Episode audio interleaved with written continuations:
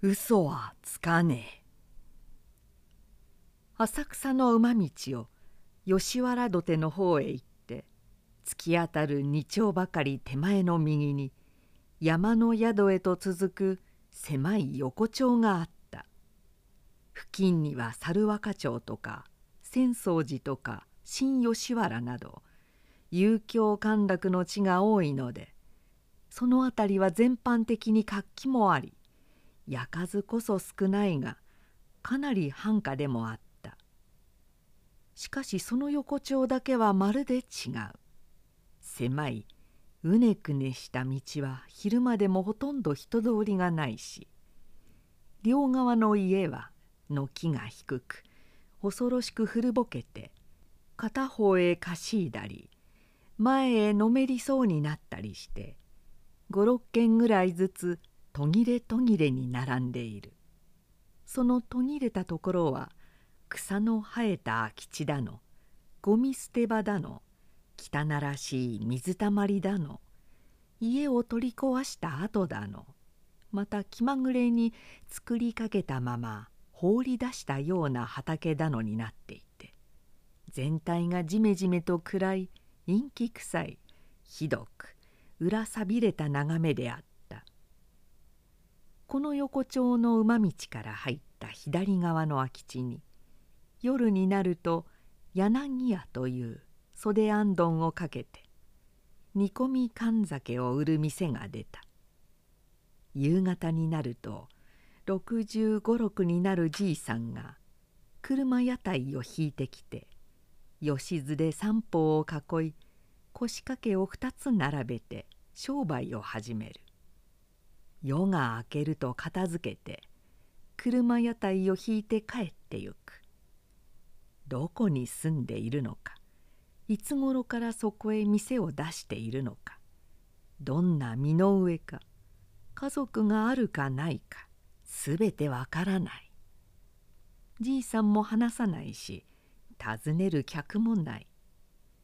客はただじいさんとかとっさんとか親父。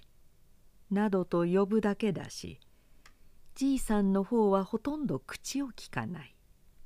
実際には腰は曲がってはいないのだが腰の曲がっているようなたどたどしい動作で酒の燗をしたり鍋の下を仰いだり煮込みを皿へつけたり箸や杯を洗ったり絶えず何かかにかしているがそれはできるだけ客と話すことを避けているように見える。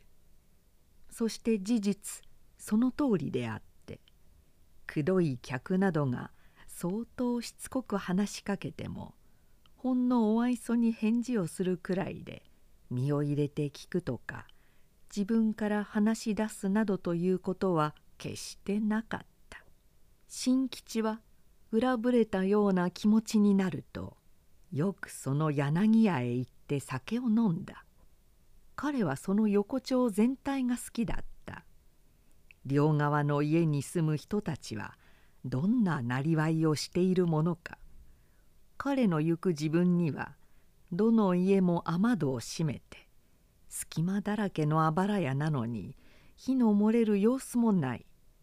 時たま赤子の泣く声や病人らしい力のない咳やガタゴと雨戸を開けたてする音などが聞こえるほかはみんな空き家のようにひっそりとしていた。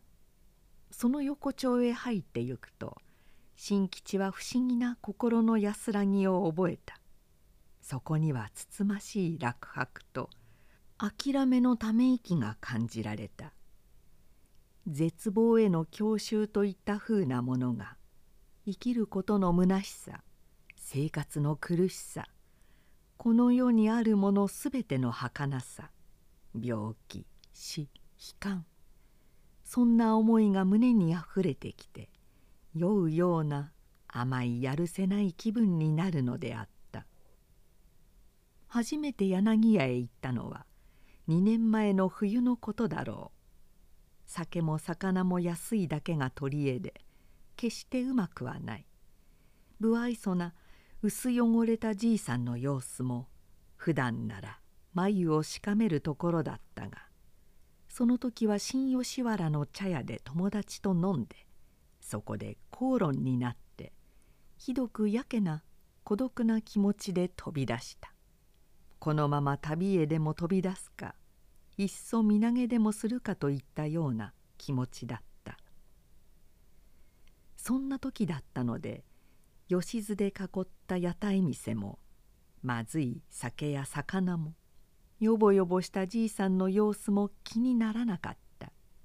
むしろ遠い親類の家へでも行ったような感じで何か泣き言も言ったらしい。空の知らむ自分まで乱暴に飲み続けた。それから時々飲みに出かけた。いつも客はあまりいないしじいさんは無口でこっちが話しかけない限りいつまででも黙っている。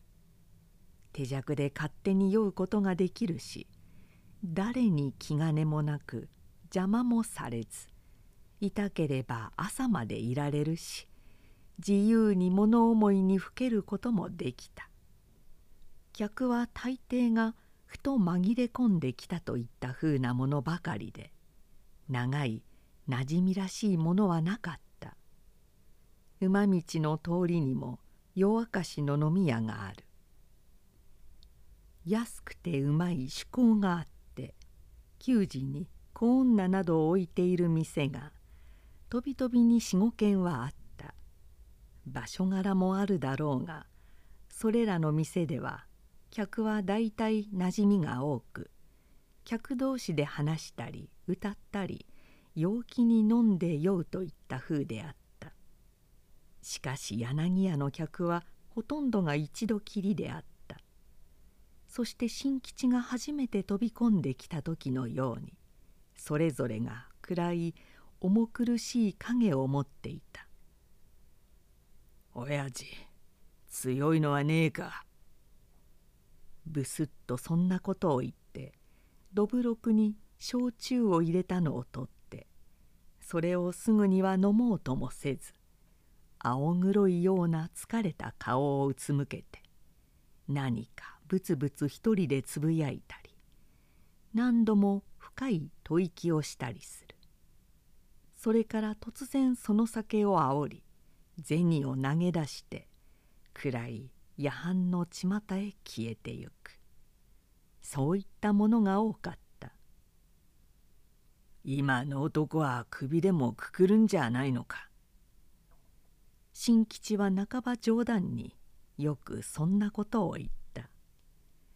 じいさんは大概気のない相づちを打つかニヤニヤ笑うくらいのものであるが時には独り言のような調子でなに珍しかありませんや。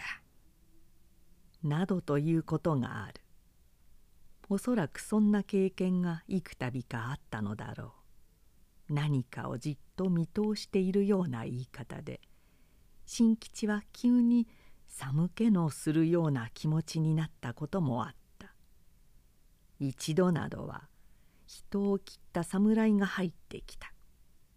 残暑の頃でもう東の空が明るみ出す時刻だったがその侍は足音もさせずにぬっと入ってきて酒を冷やのまま湯飲みへ注がせ続けざまに3杯も煽った。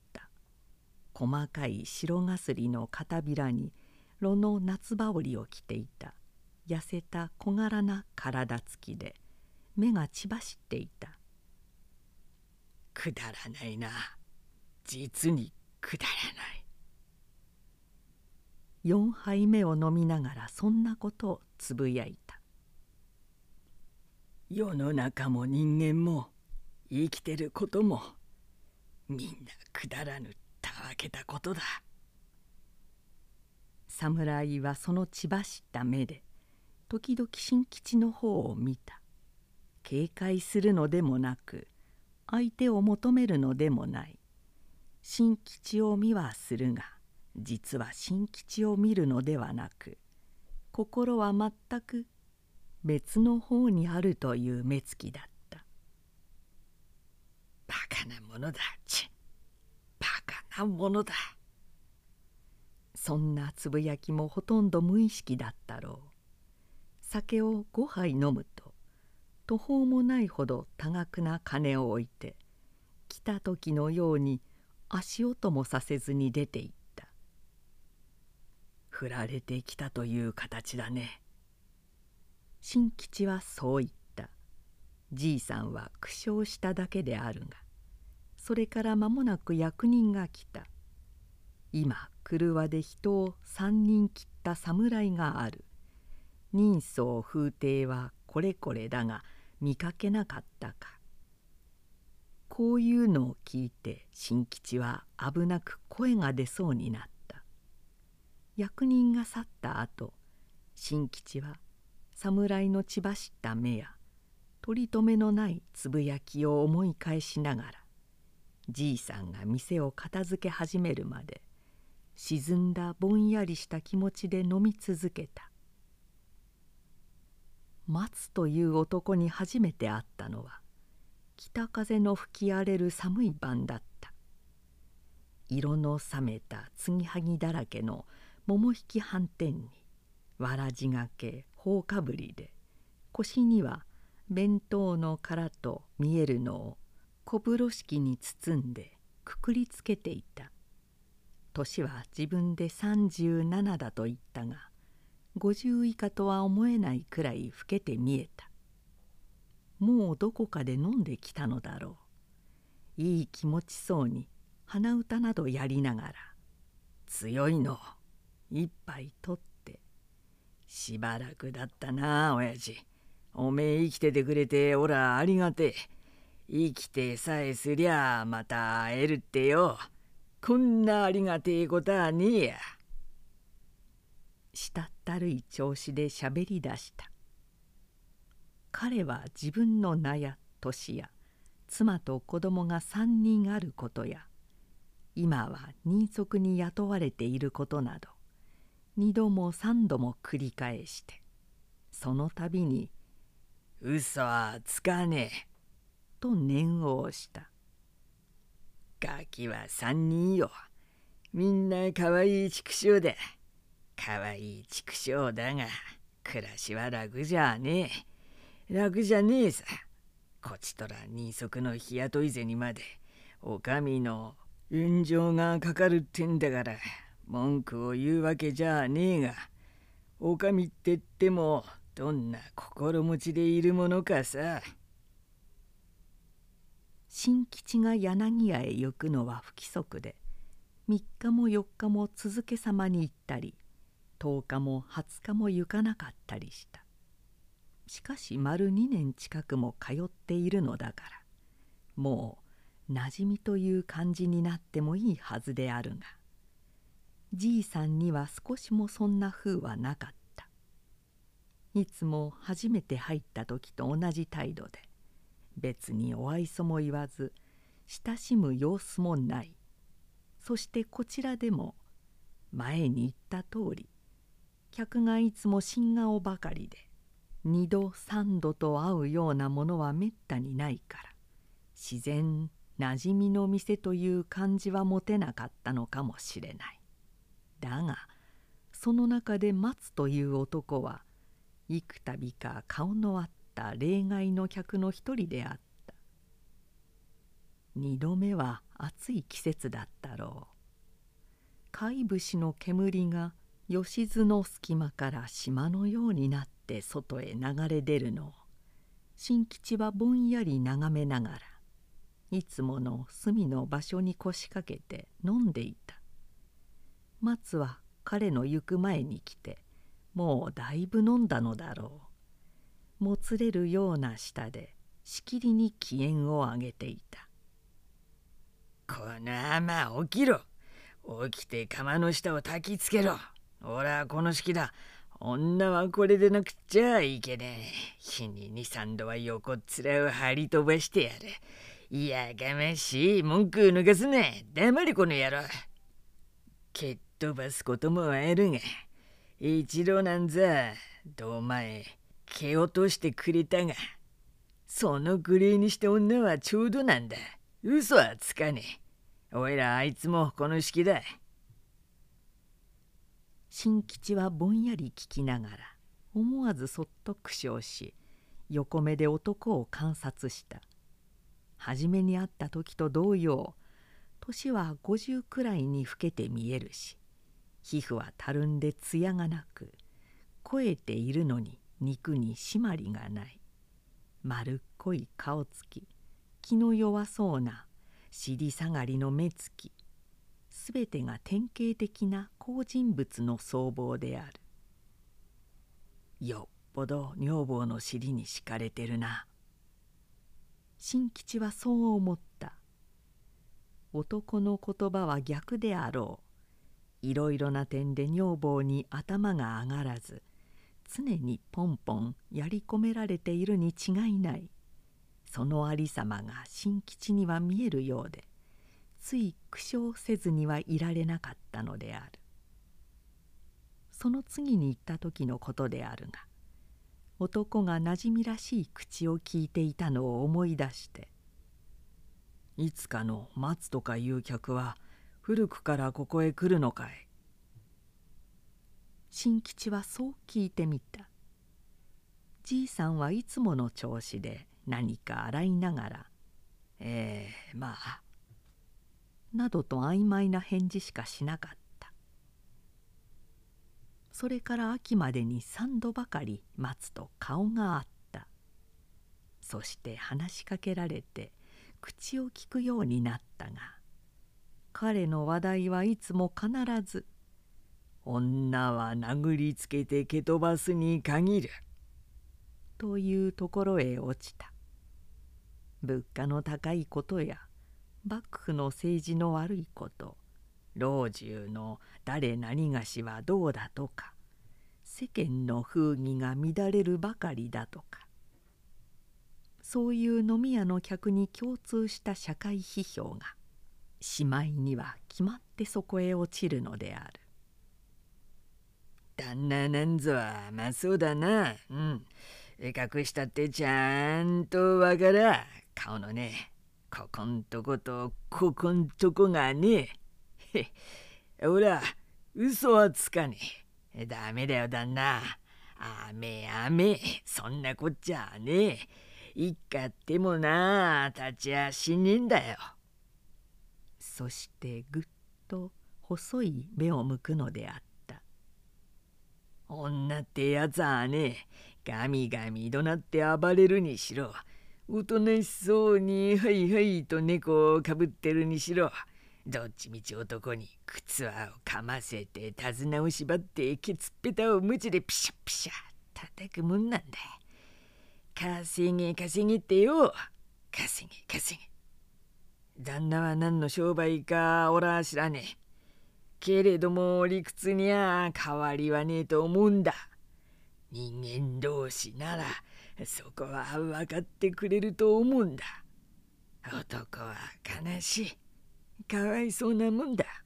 だからだからおらカカを張り倒す。げんこつでも平手でも。今度はまふざけんな。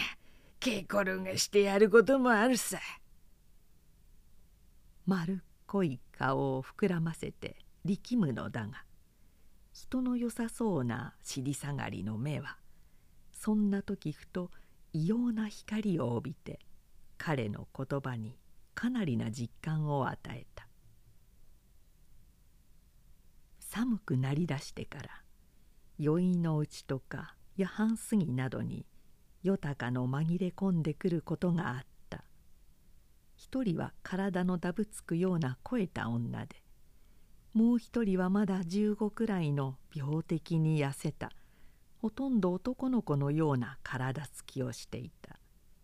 肥えた女はおよしといい。少女はおことという名だった。初めは二人一緒に入ってきてじいさんに焼酎をもらいおよしが少女の裾をまくって太ももの傷の手当てをしてやった。客の奪い合いをして相手の女の紐に担当で疲れたのだとおよしがじいさんに話した。少女は手当ての終わるまでひっきりなしにしゃべっていた。傷を焼酎で洗われたりしたら痛いだろうに眉をしかめもしなかった「あたいああいうの好きさ。下手な文句なんぞ言わずにいきなりズブッとやりやがった。それがいい気持ちだったらないの。体中がゾーッとしちゃった。今でもおへその下んとこがピクピク動いてるわ。お腹の奥の方もここんとこ。ねえここんとこに何があるの？このピクンピクン動くもの何よ？姉さんいいからもっとぎゅうぎゅうこすってよ。痛くなんかありゃしないんだから。力いっぱいこすって。ちくしょうこれから毎晩あの女と張り合ってやる。あの女からあの男を踏んだくってやるんだ。あんな女にはもったいないよあの人。まだ子供のようだが言うことだけ聞いているとあばずれた豊島女としか思えなかった。そしてそのようにしゃべりながら時々新吉の方へ流し目を向けまくっている裾をもっと上へ上げたり細い腰を露骨にゆすってみせたりした。当時も師匠街は指定地域に限られていたし与高とかケコロなどの名で呼ばれる外相も黙認ではあるが出る場所が定まっていてその他の地域では捕まると罪が重かった。特に新吉原の付近などは車からの要請で厳しく禁じられていたのである。こんなところへあんなのが出てやかましくはないのかい。二人が去ってから新吉がそう聞いた。じいさんは鍋の下を仰ぎながら食うためには危ない橋も渡るわけだろう。というようなことを口の中で不明瞭につぶやいた。それから彼女たちはしばしば柳屋へ現れるようになったのだが寒さと空腹しのぎによるらしい。およしは酒を熱くして一杯おことは煮込みを食べた。二人で来る時もあるしどっちか一人の時もあった。おことの太ももの傷はどうなったものか。まるでそんなことはなかったかのように。いつも元気でよくしゃべった。二度目に新吉が行き合わせた時。おことは子供っぽく笑いかけて「おじさんこないだいたお客さんだね」ちょっと懐かしそうに言ったが。それから突然その笑いが娼婦の誘いに変わった「ああ誰かあたい買ってくんないかな」妙な身振りをしてそんなふうに言うこともあった。その夜はひどいいてだった。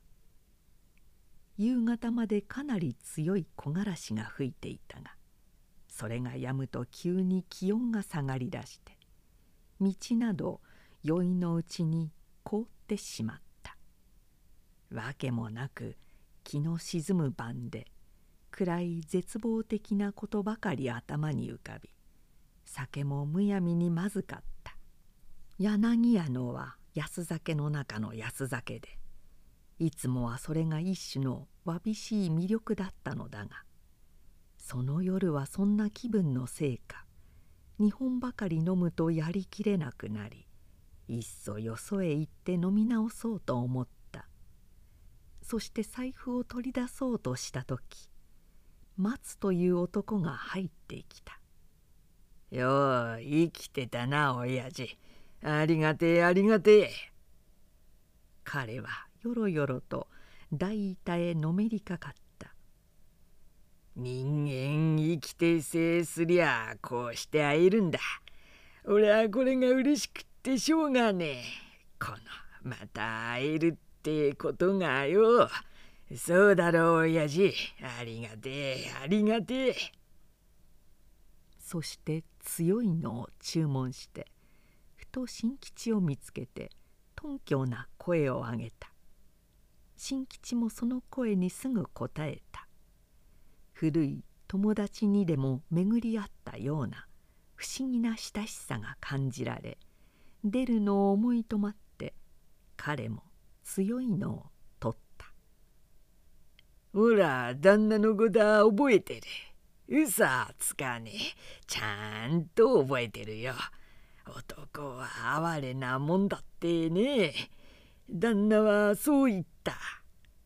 それはお前の言ったことだろう。ご冗談。ふざけちゃいけねえ。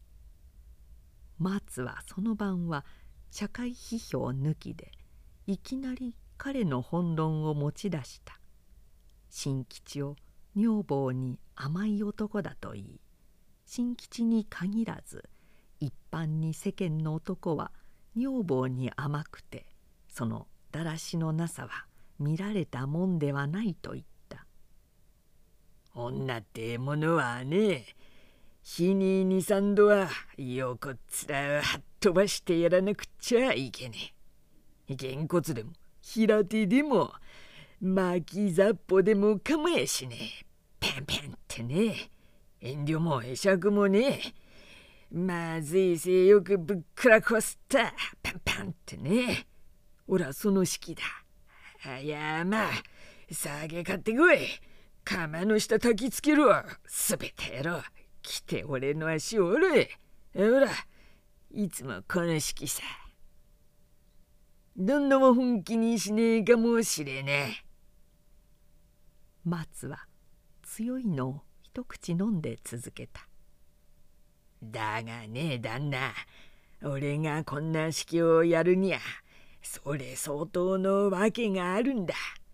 人間が酒を飲んで酔うには酔うだけの訳があるようにえー、さあつかねほらね俺のちゃんでそいつをよく見たんだ俺のこの目でよ旦那俺はこれだけは旦那に言わずにはいられねえ。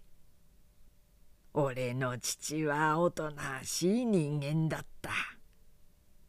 松はしたったるく話し出した。酒も卵もろくろく口にしね。おけやだったが腕はよかった。仲間の職人から曽根まれるクレイの仕事をした。浅草橋からこっちの番手桶は父でなくちゃならねえと言われたくれなんだが物騒でそこは自分でもじれったかったらしい頭がこすく回らねえ。仕事にはバカな念を入れるがどうしてもあこぎな銭が取れねえ。おまけに人を騙すより騙されるって口だった。いくら腕がよくったってそれじゃあ蔵の立つ通りはね蔵どころか正直のところ女房子に満足な着物も着せられなかった。松の話はたどたどしく前後したり辻褄の合わないことが飛び出したり同じことを繰り返したりした。だがそのためにかえって誇張のない実感が感じられた。新吉には一人の愚直な職人の姿が見えるようであった。そこにいる松のような肉の締まらない体つきで目尻の下がった丸っこい顔でいつも諦めたような卑屈な笑いを浮かべている。仕事の腕はあるが頭が悪いので人に利用されバカにされるだけである。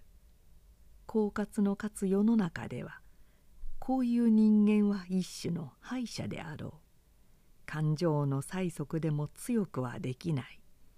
割の悪い仕事は皆押し付けられる。彼には全てが後回し。取るものはビシビシ取り立てられる。そして自然生活はいつも苦しくいつまでも苦しく。彼はため息をつくばかりである。新吉には今その途方に暮れたような力のないため息が聞こえるようであった。おふくろは昨日勝った女だったろう。生まれつきの性分はしょうがねえ。だが仮にも稼ぎに行く亭主に飯を炊かせる。水を汲ませる。時には洗濯までさせるってな。こいつはおら褒めたこっちゃねえと思う。旦那の命だがこいつだけはおらはっきり言いてんだ。松はこう言って目をキラキラさせた。相変わらずしたったるいが顔にはかなりな怒りの表情が現れていた。こんな暮らしはごめんだ。おきおきした。おふくらいつもそう言ってた。満足に食いてえものも食えねえ。着てえものも着られねえ。お前さんなんかと一緒になるんじゃなかった。こいつを口癖のように言った。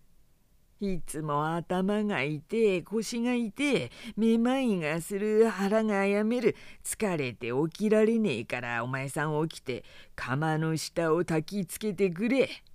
そしてそのくせ夜中になればちゃんをそっと寝かしたことはね無理無てかかってくんだ。いいなもうもね。無理無て文句なしなんだ。たまには父も嫌だで通すことがあった。誰にだってどんなに強くったってそこは男は女たちが。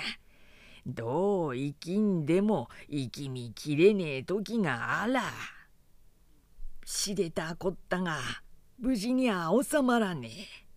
俺の口じゃ言えねえような悪態だ。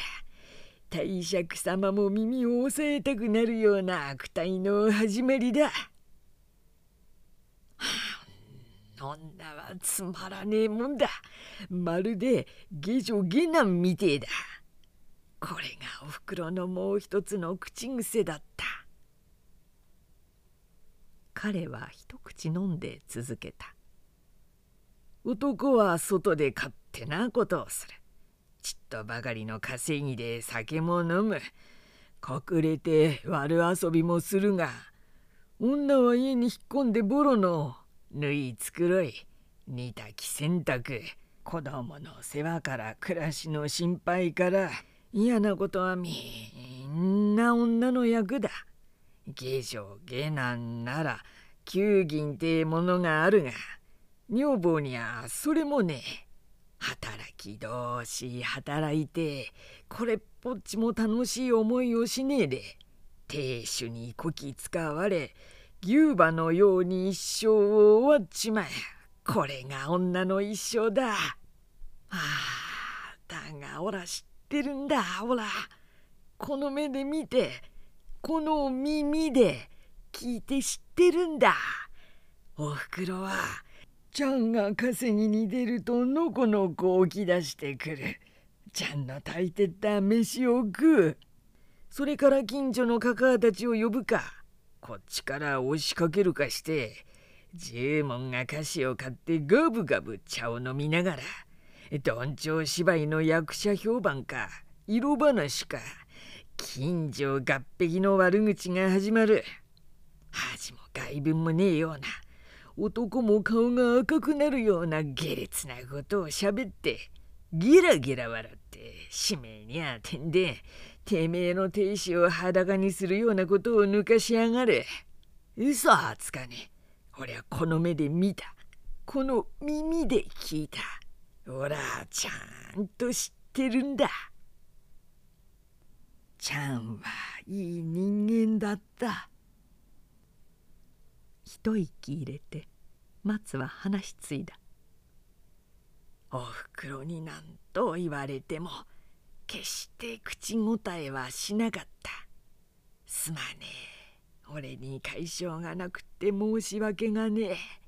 もうちっとだから辛抱してくんねえ。だが旦那ちゃんだって人間だ。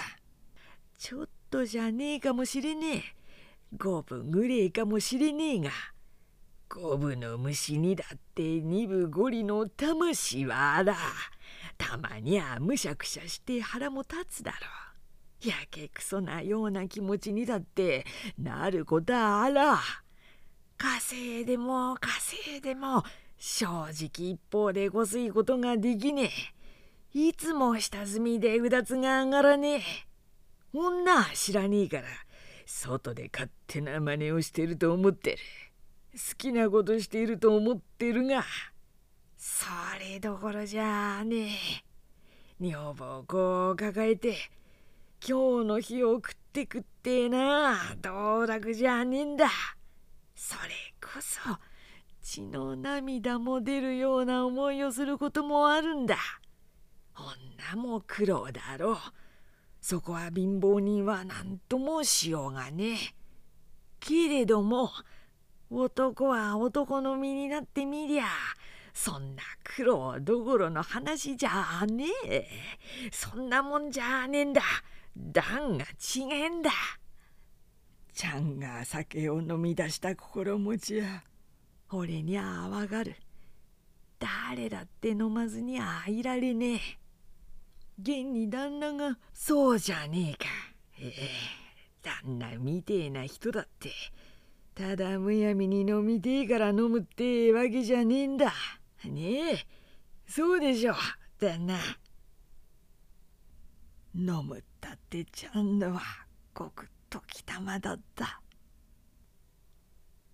松はぐっと煽って言っそうしていくらか気が紛れて帰ってくる。酒だけは人間を騙さねえ。飲めばいくらかは気を紛らしてくれる。だが帰ってみると音が閉まってんだ。隙間から覗いたって火も見えねえ。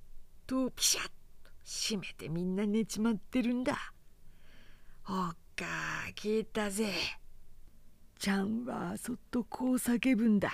低い声でよ。そっと指の爪で戸を叩きながら。おっか俺だあげてくんな消えたぜおっかすまねえがあげてくんなおふくろは寝ちゃんいねえんだ目を覚ましてちゃんと聞いてんだちゃんはいつまでも読んでるトントントントン爪でそっと音を叩きながら低い声でそっと「おっか消えたぜ。嘘はつかねえ。ほら聞いていたんだ。聞いていて涙が出たもんだちゃん。となんかけやぶって入んねえ。ここはちゃんのうちじゃねえか。ほらこう怒鳴りたかった。本当に声限り怒鳴りたかったけれども怒鳴るな？俺じゃねえいつもおふくろだ。さんざっぱらちゃんに呼ばせてから。寝とぼけたような声で「誰だえ」という。今自分誰だえ。何か用があるかえってよ。それからわめき出すんだ。町中が目を覚ますような声で。ありったけの残素と悪態を並べるんだそうしてからそれから言うんだ戸が閉まってて入れなきゃ入るにゃ及ばねえ。どうせくらい酔ってるんだから外で寝て酔いを覚ますがいい。あたしの知ったこっちゃねえってよ。松の両方の目からその時涙がだらしなくこぼれ落ちた太くて黒くてガサガサに節くれ立った指の手のひらを返して頬をなでそれから湯飲みのもう底になったのをすすった。おふくろが寝返りを打つまでおら黙って動かね。それからそっと寝床抜け出すんだ。そっとよ。そして勝手口を開ける。そろそろと開けるんだちゃんは寒そうな格好で尻尾を垂れた迷い込犬みてえにしょんぼりと闇の中に立ってる。ほら低い声で呼ぶんだ。ちゃん早く入んなよ早く。はあ、旦那がもしこいつを知ったらそうした俺の式が嘘でね無理はねえってことが分かってもらえるはずなんだ。ほらそれだけは言わずにはいられねえんだ。新吉はじいさんに目配せをして空になった彼の湯飲みへもう一杯強いのを注がせた松は急に顔の紐を解き目尻を下げて片方の手で濡れた方をこすりながらペチャペチャと音をさせてそれをすすった。話で抑えられていた酔いがみるみる盛り返し膨れ上がるらしい。ほらちゃんのようにはしね。この目で見てるんだ。やってぐれ耳で聞いてるんだ。まっぴらごめんくそくらいだ。こんなに大けが作れるか腰骨の折れるような二足稼ぎができるかってんだ。ほら横っ面は飛ばしてやる。パンパンこうだ。ぐっとも言わしょうしね。頭からどなる。いやいやまあ釜の下焚きつけろおしあるんだ。水持ってこい。ぐずぐず仕上げると足の骨をぶっかくぞこうだ飲みたくなりゃ酒を買いにやれ。世の子だって飲んでええ食はねよい甘いって酒買ってこい。さあつかねえ。ほらこの式はちゃんはそれができなかった。ちゃんは。だがおらまっぴらだまっぴらごめんそうだ松はぐらぐらと頭を垂れ右手には湯飲みを持ったまま大板へうつぶしてしまった「へえまっぴらだ。何を抜かしあげる。ケツでもくらいだ。べらぼめ女がねえんだ。かけげなんだってんでお客さんあたい買っとくれよ。耳のそばでこうささやかれて新吉はほとんどびっくりして振り返ったいつ来たものかおことがぴったりと体を寄せて立っていた「あたい遊ばせるの上手よ。ね好きなことだったらどんなことだってさせてあげるわ。まだ骨が固まってないから普通の姉さんじゃできないことができるわ。一度遊んだお客さんはみんな忘れられないって言うわ。ねえ一度でいいからあたいを買ってよ。痩せて骨だけのような腰を押しつけ素早く新吉の手を取って自分の股の中へ入れようとした新吉はそれを振り離し財布を出していくらかをつかんでおことの手に握らせた「これを持って帰りな。おじさんは育児なしでダメなんだ」ふん。きれいみたいなこと言うわね。おことは銭を握ると後ろへ飛びのいた。そして若い獣のようなギラギラする目でこちらをにらみ憎悪を込めて罵った「これを持ってけが呆れるよ。人の股へ手を入れてただくれるようなこと言いやがる。あたいはそんな甘じゃないんだよ。見損なっちゃいけないよ」そしてイタチのように外へ飛び出していった。食うためか。新吉は目をつむってそうつぶやいた。食うためにお互いが騙しお互いが憎しみ汚し合い。いつまでも子も孫もこの世が終わるまで同じことを繰り返していく。いつまでも食うために。松が感情して出ていった。新吉はそれをぼんやり見ていたが凍った道でつまずきでもしたのだろう。松がぶっ倒れて何かわめき立てているのを聞くと新吉はすぐ戻ってくると言って外へ出た「さあ殺せやろうどうともしやがれ!」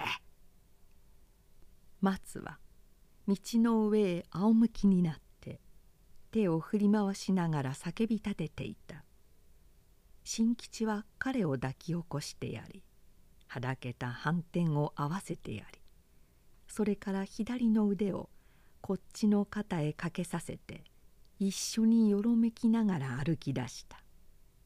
彼は生きり立ち右の腕をしきりに振り回した「くそったり甘めただじゃおかねえ」それを飽きずに繰り返した。そんなにも酔っているのか。曲がり角を三度も間違えて山の宿のゴミゴミしたその一角へ行くまでにまっすぐに行けばひとまたぎだったがほとんど半時近くも時間をとった。敏感ないてとそれだけ歩いたためだろう。松は道の四つ辻になったところでもういいからと別れを告げた。今夜は酔ってるんだから乱暴しないでおとなしく寝るがいいぜ。新吉はそう言っおめえの式もいいが時と場合があるからな。今夜はおとなしく寝るんだぜ。分かってるよ。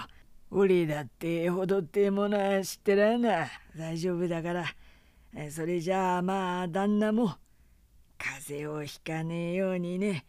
ひどく冷えるから。じゃあ一つ。そこは何分？あとは口の中でもぐもぐ言っかなりしっかりした足つきで松は歩いていった。危ないな。悪く暴れるんじゃないかな。新吉はちょっと不安になりそれとなく後からついていった。松は横丁へ曲がったがそこは家が34軒しかなく向こうは空き地でつまりその貧しい一角の隅に当たるらしい松は左側の長屋の一番端の家の前へ寄っていった「戸を蹴破って入んなよ」松が子供の時そう思ったという。その言葉がふっと新吉の頭に浮かんだ。しかし松は閉まっている雨戸の前で遠慮がちな低い弱々しい声で読んだ「おっか消えたぜ。あげてくんな。消えたぜ。おっか」そして指の先でトントンと軽くほんの軽く雨戸をたたいた。新吉は逃げ出したくなるのを我慢した。歯を食いしばるような思いで松の悲しい呼び声と訴えるような戸をたたく音を聞いていた。やがて家の中から女がダミ声で怒鳴る。あけすけな呵責のないバリが聞こえる。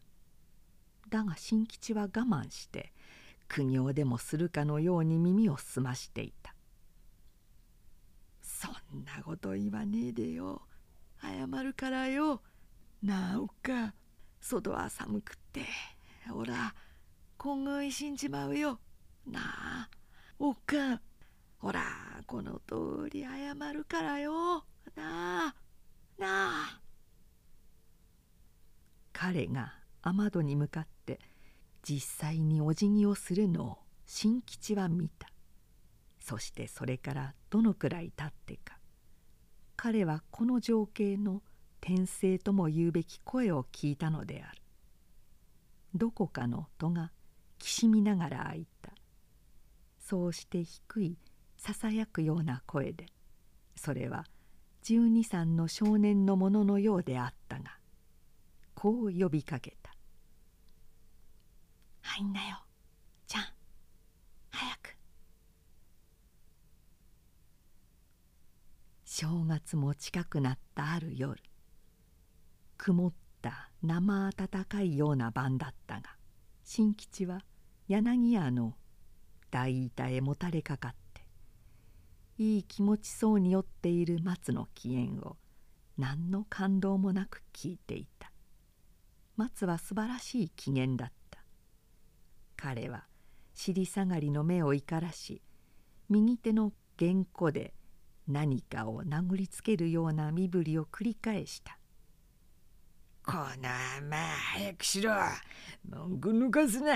すべた野郎め。来て俺の足洗え。女ってやつはこれに限るんだ。ほらこの式だ。本当だぜ親父。女はね女ってやつはそれでちょうどなんだ。嘘だと思うんなら。新吉の唇が震えながら歪んだ。喉がゴクッとなり鼻の奥が熱くなった。そうだ。その通りだ。彼は口の中でそっとこうつぶやいた「お前の言う通りだよ松さん。いいからよ。酒だけは俺たちを騙さねえからな」